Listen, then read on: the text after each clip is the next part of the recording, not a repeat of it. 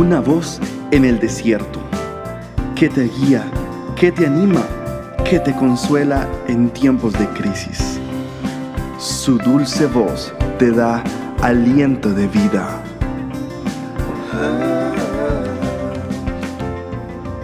Red de Mujeres Embajadoras.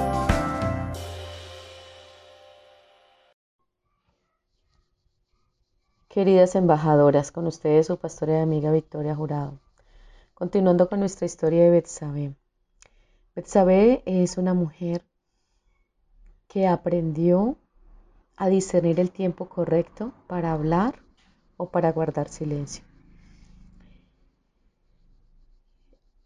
Betsabé era esposa, Betsabé era madre, Betsabé se desposó con el rey David, tuvieron una pérdida, su primer hijo, eh, que fue concebido en medio del adulterio, pero Dios actuó de una manera misericordiosa y justa.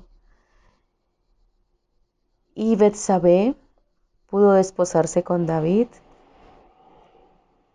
y pudo concebir nuevamente un niño.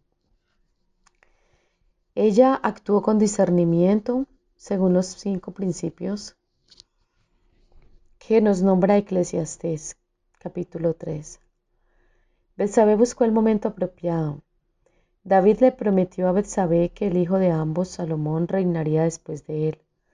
Sin embargo, David estaba muriendo y no había nombrado un sucesor ni sabía que estaban planificando usurpar su trono y era tiempo de hablar.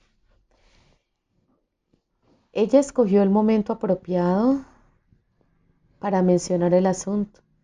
Si el reinado de David iba a continuar a través de Salomón, David tenía que actuar inmediatamente. La sucesión al trono era el tema de conversación apropiado. Según el motivo apropiado, Dios había designado a Salomón como el hombre que construiría el templo del Señor en lugar de David. ¿Cómo ocurriría esto si Salomón no estaba en el trono? Este asunto tan importante lo cualificaba como un motivo de conversación apropiada. Presta atención al consejo apropiado. Natán, el profeta de Dios, abordó a Betsabé y le aconsejó que hablara y le dijo lo que debía decir. El consejo de este hombre piadoso era el apropiado. Fue la decisión de Betsabé de tomar el consejo y ponerlo por obra. Betsabé habla en la forma correcta y en el momento correcto. Betsabé se inclina respetuosamente y le hace reverencia a su esposo. También esperó hasta que él le preguntara qué quería. La humildad y el respeto eran la forma más apropiada de hablarle a su rey. Estos cinco principios también son buenos para nosotras queridas embajadoras.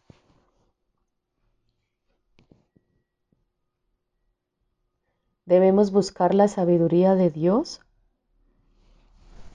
para actuar siempre conforme a su guianza y que nuestros caminos siempre los conduzca el Señor. Bendiciones para todas. Dios te bendiga. Nos vemos en la próxima oportunidad.